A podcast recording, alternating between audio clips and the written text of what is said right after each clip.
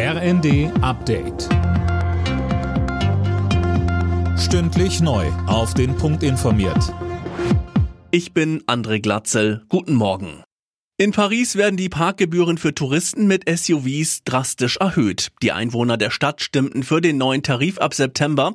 Damit kostet eine Stunde im Zentrum 18 Euro statt wie bisher 6 Euro. Begründet wird der Schritt mit der hohen Umweltbelastung durch schwere Autos. Damit die Wirtschaft wieder ins Laufen kommt, denkt Wirtschaftsminister Habeck über Steuersenkungen für Betriebe nach. Mehr von Christiane Hampe. Der Welt am Sonntag sagte Habeck, dass auch er sehe, dass wir in Summe eine Unternehmensbesteuerung haben, die international nicht mehr wettbewerbsfähig und investitionsfreundlich genug ist. Hoffnung auf große Sprünge macht der grüne Vizekanzler aber nicht, denn die Spielräume bei Bund, Ländern und Kommunen sind extrem eng. Zuvor hatte Habeck noch ein schuldenfinanziertes Sondervermögen ins Spiel gebracht, um der Wirtschaft zu helfen. Das stieß bei der FDP jedoch prompt auf ein Nein.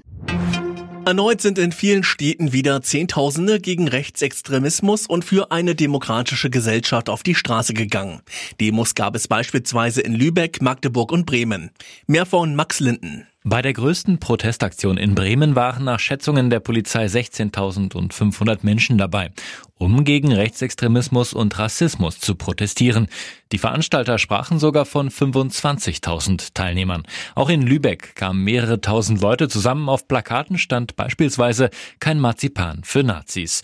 In Magdeburg versammelten sich Hunderte zu einer zentralen Kundgebung, um ein Zeichen zu setzen für eine offene Gesellschaft. In der Bundesliga hält RB Leipzig Kontakt zu den Champions League Plätzen. Leipzig bezwang Union Berlin 2 zu 0. Außerdem trennten sich Wolfsburg und Hoffenheim 2 zu 2. Alle Nachrichten auf rnd.de